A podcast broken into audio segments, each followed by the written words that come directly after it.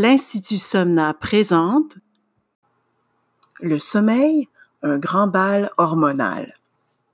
Le sommeil dépend de l'action d'une multitude d'hormones. Bien sûr, il y a la mélatonine, également appelée l'hormone du sommeil, mais plusieurs autres hormones entrent en jeu pour bien faire fonctionner les mécanismes naturels du sommeil. Pensons à l'hormone de croissance, à la sérotonine, à l'angiotensine, à l'aldostérone, au cortisol, etc. Un débalancement hormonal risque certes d'affecter le sommeil. En vieillissant, celui-ci pourrait être de plus en plus marqué. Pour le contrer, plusieurs personnes préconisent la supplémentation naturelle. Mais cela ne devrait être que la solution de dernier recours. En effet, il faut d'abord comprendre que les hormones sont sécrétées naturellement par une variété d'actions et de stimuli. Par exemple, la lumière, l'obscurité, les sons, les émotions, la nourriture, l'exercice, etc. Si on comprend cette mécanique hormonale, il est donc plus facile d'apprendre d'une certaine façon à la contrôler en vue de favoriser son sommeil. Ainsi, on optera pour certaines actions et expositions à certains stimuli à des moments précis de la journée pour obtenir l'effet escompté.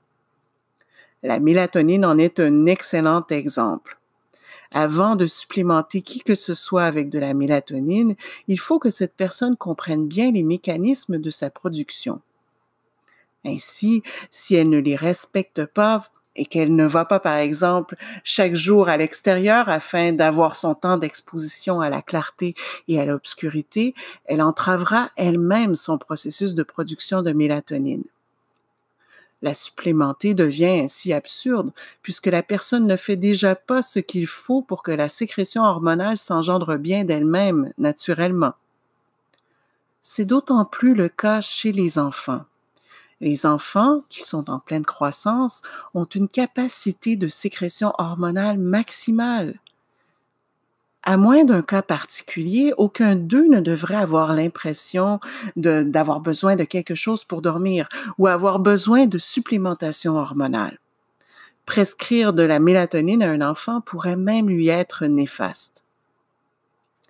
Pour en savoir davantage sur la stimulation hormonale naturelle, contactez-nous.